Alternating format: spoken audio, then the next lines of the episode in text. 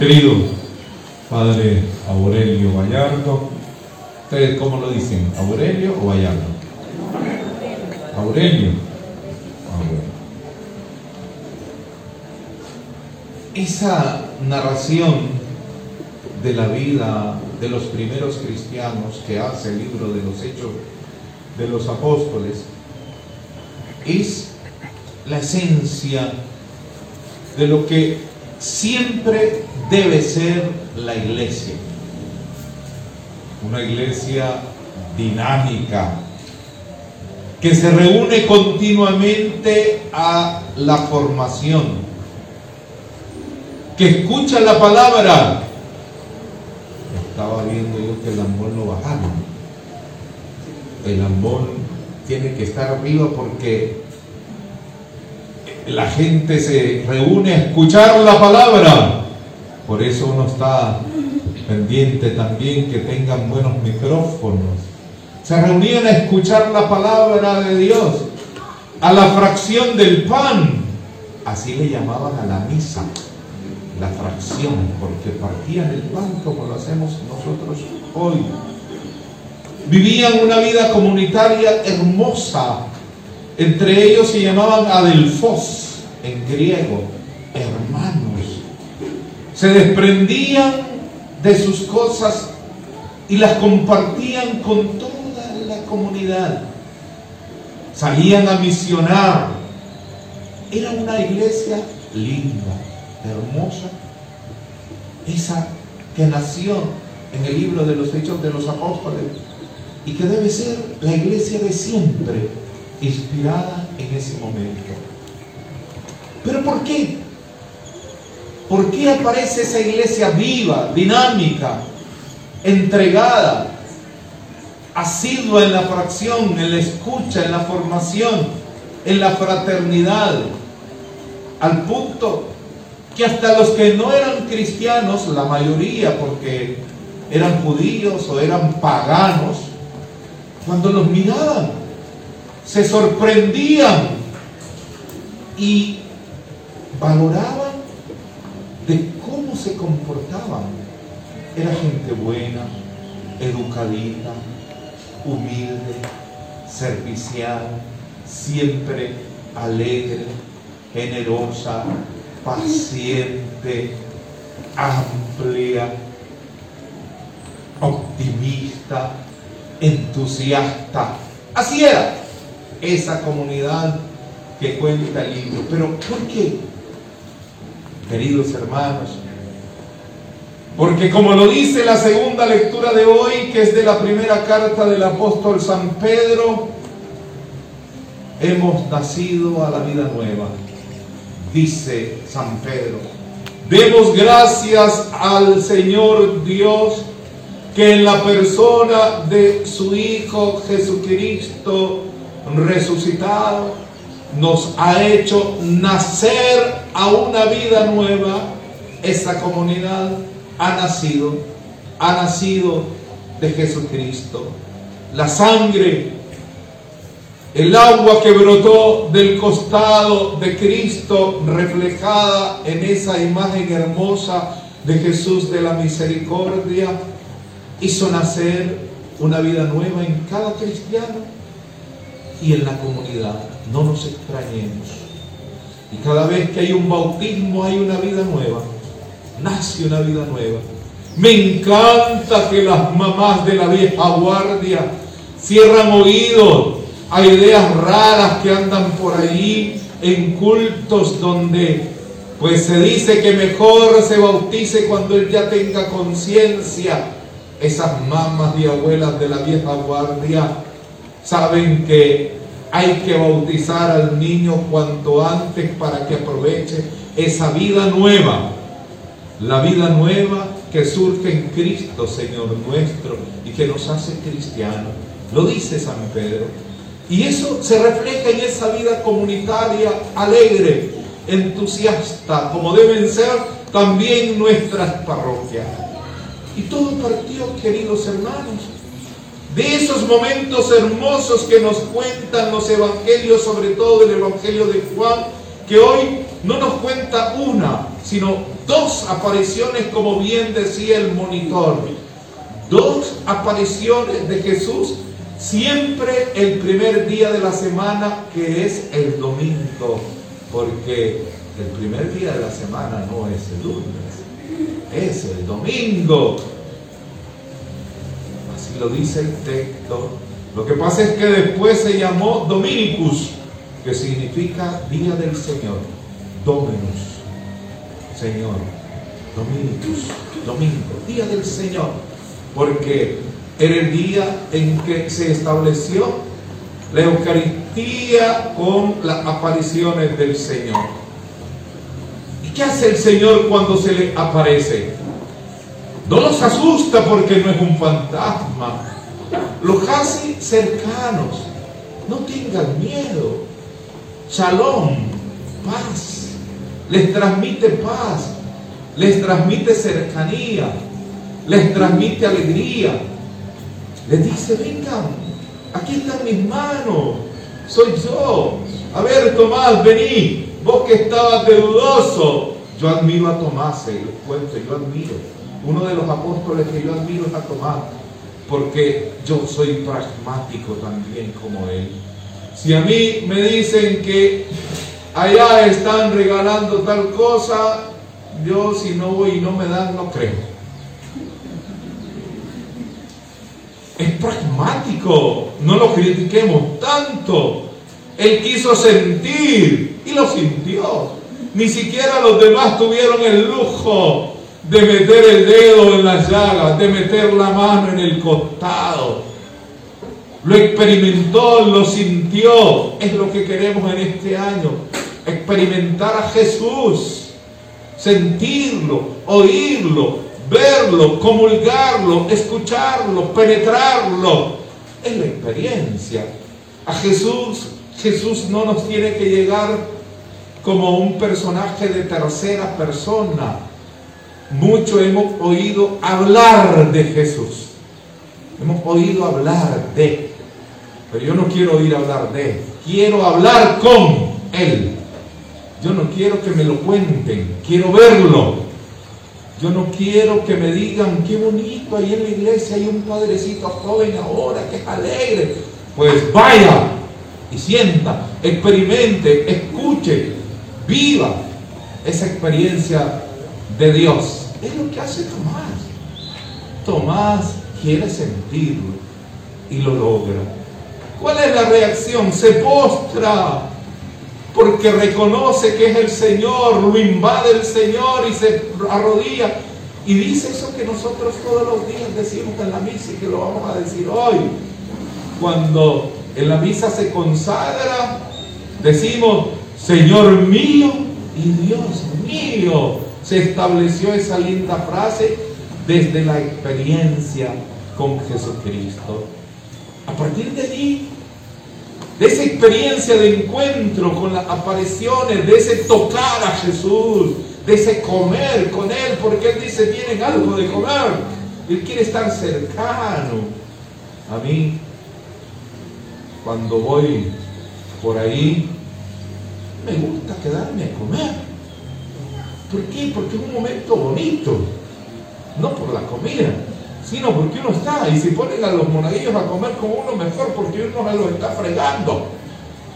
Si, ponen ahí al consejo con uno, mejor porque es un compartir. El padre extrañamente me preguntó hoy, yo creo que está de pie, Monseñor, ¿se va a quedar a almorzar? Y yo, ¿por qué no? Yo creo que no quería darme, qué pinche. Yo creo les sale barato ir a comprar una hamburguesa, se hacen daño. Pues él dice, tienen pescado, tienen pan, porque quiere compartir. Él en la última cena se quedó en esa cena. Hagan esto en conmemoración mía. Es una experiencia hermosa de amistad. Lástima que se perdió esa cultura hermosa en los hogares, donde la mamá servía la comida y se sentaban, aunque sea en una mesa sencilla, a hablar. Ahora esta la coge el plato de comida, se va a una piedra y empieza a ver el celular. A lo más, el más grande va todavía y ve el televisor, porque esto ya no ve televisión. Con el plato. Ya no comparten. Ya no hablan. Yo corregí un error que cometíamos antaño. Que antaño las abuelas decían, en la mesa no se come. Yo no. Se debe hablar en la mesa. Pero que no hable con la boca llena, esa es otra cosa. Pero es al revés. En la mesa hay que hablar, que para eso uno se sienta a comer con el otro, para hablar, hijo, ¿y cómo te fue? ¿Qué te dijo el padre? Ay, mamá, pues bien, ¿y qué? ¿Y? ¿Cómo te ve clase? Son momentos de compartir. Jesús habló desde el capítulo 12 hasta el capítulo 17 en una cena. Esa cena fue de hablar y hablar y hablar. Era de compartir ese cuento de no hablar en la mesa, el cuento erróneo, erróneo. Es cuando más se debe hablar. Claro, mientras yo hablo, el otro está comiendo y oyendo. Cuando el otro habla, yo como y escucho. Es el compartir. Y eso es lo que hace Jesús. Quiere que lo sientan, que lo experimenten. Es el encuentro profundo con Jesucristo. Es la experiencia de sentirlo, de sentir su bondad, su misericordia, su irradiación, esa transmisión de gracia que sale del Señor. A partir de ahí surge esa comunidad viva, alegre, entusiasta, comprometida. Queridos hermanos, cuando uno les nombra a un padre, no es para que sea carga de ustedes, no. Es para que sea el animador de esa comunidad es para que la mantenga viva con la prédica de la palabra. ¿Cómo va a ser posible que en ese culto el pastorcito todas las noches está pegando cuatro gritos a tres que están? Y con un sonido que parece que el pobre Dios fuera sordo. Y el Padre solo se lee una vez. Y el domingo. No. Uno se los pone de padre allí, de pastor, de párroco, para que les transmita la palabra, para que hable. Me dice el otro día un monaguillo de esos curiosos en catedral, no señor, y usted todos los días predica. Pues sí, ¿y qué tiene? ¿Y qué tiene si por eso Dios me dio una lengua larga? Todos los días tres minutos, tres minutos, dos minutos. Claro, cuando es domingo y lo veo a ustedes, hablo mal porque no quiero dejar de hablar. Somos hombres de la palabra, profeta, el profeta es, por eso se los pone uno, que les predique, los anime, les ese eco hermoso de la palabra que lindamente se escucha en un templo donde han venido la gente a escuchar la palabra. El otro día me dice, Monseñor, ¿por qué no corrige a Doña Rita? Solo a dormir viene a misa, no barba. Lo que pasa es que ella siente tan agradable la palabra de Dios que se duerme. Es tan dulce la palabra que la adormece. Es sabrosa, viene a escuchar la palabra. Vienen a compartir el pan. Dichosos los que pueden comulgar. Dichosos los que se hacen fila para recibir el cuerpo de Cristo. Dichosos, dichosos. Y el que no lo está haciendo, procure hacerlo. ¿Y usted por qué no lo hace? Es que tiene años de no confesarte. Pues sí tenés el Padre. Hay gente que camina kilómetros para encontrar un padrecito. Kilómetros. Y vos lo tenés ahí a tres cuadras, Padre, me confiesa. Y no tengan pena que los padres son olvidadizos. Ustedes van a ver que las mujeres son bandidas, mandan al marido primero, anda, que vos. Y después van ellas detrás de él y dice, padre, ¿verdad que mi marido le dijo que anda con otra? No sé, se me olvidó. No se preocupen, no, no nos acordamos. No nos acordamos. Nosotros solo estamos dados para, yo te absuelvo en nombre del Padre, no para juzgarte, no para criticarte. Es más, cuando vemos a la persona que se confiesa, la queremos más por la confianza que tuvo, por la humildad que tuvo, porque cree Y ya podemos comulgar. Ay, que mi marido no se quiere casar conmigo. Eso es que no te quiere, por eso no se quiere casar. Háblale. Ay, que me da pena, ya estamos viejos, no te preocupes, aquí en un rinconcito el padre lo casa. Ay, que no tenemos para darle de comer, ¿y quién te dice que le vas a dar de comer al vecindario? No. Y arreglas tu vida y participas de la fracción, del pan, de la Eucaristía, de la misa. Eran hermanos, eran hermanos, dice ahí, vivían una fraternidad hermosa. Y uno les nombra al sacerdote para que mantenga esa fraternidad, esa unidad. Uno de los papeles del sacerdote es mantener la paz. ¿Eh? Es simpático porque de repente viene esta chavala y me viene a hablar mal de este. Vamos, Señor, es que ese es un chaval que es que así, así, así, así. Yo no voy a decir al chavalo que esta chavala dijo que él es feo, que no se baña, que es sucio, que no sé qué, que es haragán, no.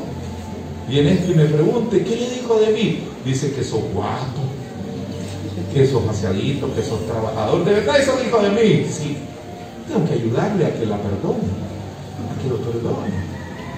Es el conciliador, no es el que jocha para que la gente pelea, no es el que anda escuchando chisme. ¿Eh? No, no es el que escucha para después. De repente viene gente, Señor, Padre, regaña a Doña Pepa, fíjese que así, así, así, así. Y yo escucho, pero yo no le digo nada a Doña Pepa, porque lo que esta señora tiene es envidia y quiere que yo regañe por puro gusto a Doña Pepa. No, si Doña Pepa lo está haciendo bien, lo está haciendo bien. Y uno consigue, apacigua, mantiene esa fraternidad hermosa. Uno pone al sacerdote ahí para que los acompañe, para que esté cerca, así como Jesús. A ver, ¿tienen algo de comer? Toquen ese. Y bueno y misericordioso. Chavalos, a ustedes les tocó la suerte que a estos padrecitos ya los formaron para ser cariñosos, para ser amables, para ser cordiales, para ser cariñosos. Porque cuando los padres eran así, las señoras decían que no sirven, que ahí se los iban a robar las chavalas. Les gustaban los padres regañones, repugnantes, groseros, que hasta con tajona le pegaban a los chavalos y los coscorroneaban. ¿De acuerdo? Yo, muy bien. Y esos eran los buenos padres para la gente. Los padres regañones eran los buenos padres. Pregúntele a la abuela, no, yo creo que ya la abuela es de la nueva onda. Pero las bisabuelas sí, les gustaban los padres regañones. No, es para acompañar a la comunidad, para animar, para querer, para estar cerca. Ese es el Jesús misericordioso. Ese es el Jesús de la misericordia que hoy estamos celebrando y que le dio nueva vida a la iglesia, en la iglesia, y la iglesia es la nueva vida en Cristo Señor nuestro. Por ello, los invito a tres cositas. Uno, alimenten esa nueva vida. Alimenten. No dejen morir esa nueva vida. Y comen. Vengan a misa. Jueves, domingo. Confiésense. Practiquen los sacramentos. Oren bastante. Lean la palabra de Dios. Lean la palabra de Dios. Hablemosle al Señor. Conozcamos más del Señor. Mantengamos viva. Mantengamos viva esa iglesia. Esa iglesia. Dos siéntanse y formen parte de ella. Si pueden estar en algún grupo de la parroquia, mejor. Veo que ya hay monaguillitos, estos no sé de qué son. ¿Eh? ¿Son? Ah, del catecismo, mire, yo con razón mire que eran feitas. Qué bonito. Después que termine la de confirma, de primera comunión, después tienen que quedarse en la iglesia, sean catequistas, sean del coro, ese coro no es de aquí, No es de aquí, ya me di cuenta que no es de aquí. ¿Quién sabe de dónde los trajo el Padre? Hagamos un buen coro, eh, eh, sean del coro, sean de las comunidades, de pequeñas comunidades. Estructuremos la parroquia en sectores, en pequeñas comunidades. Metámonos algo, algo en la iglesia y mantenemos esa iglesia viva, sintiéndonos y formando parte de ella. Eso pues en segundo lugar. Seamos iglesia, seamos iglesia viva, naciente, nueva en Cristo, Señor nuestro. Y en tercer lugar, pues acompañen al Padre, acompañen, recen por Él. ¿eh?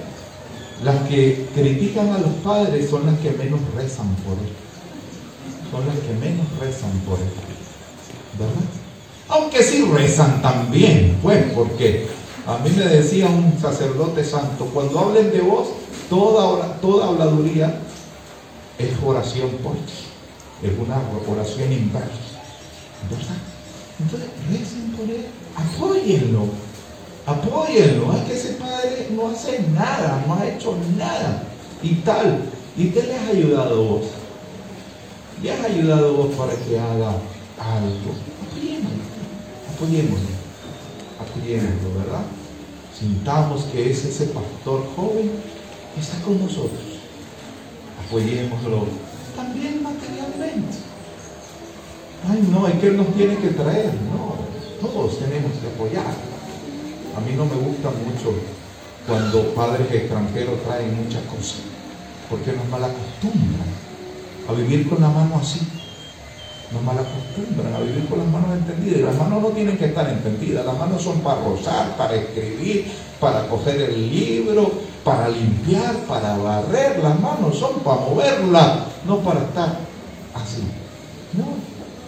Y entre todos apoyamos y hacemos de esta una linda parroquia, una linda parroquia, poquito a poco, poquito a poco, viva como la quiere el Señor nuestro Jesucristo misericordioso. Pedimos pues eso a la Santísima Virgen, a la Purísima, patrona de esta parroquia. Le pedimos su intercesión para que esta parroquia, con la guía del el Padre Aurelio, vaya cada día creciendo, creciendo, creciendo en una nueva vida que, que, brota de Jesús misericordioso. Y pidamos también a San José en este año que Él está muy metido en nuestros corazones por ser año de San José. El padre no lo quería tanto, pero después allí estuvo un año en San José, en el viejo y ahora solo de San José habla. Solo de San José habla, ¿verdad? Entonces, pidamos a San José que interceda para tener una buena experiencia de Cristo, Señor nuestro, para quien sea la alabanza, la gloria y el poder por los siglos de los siglos. Amén.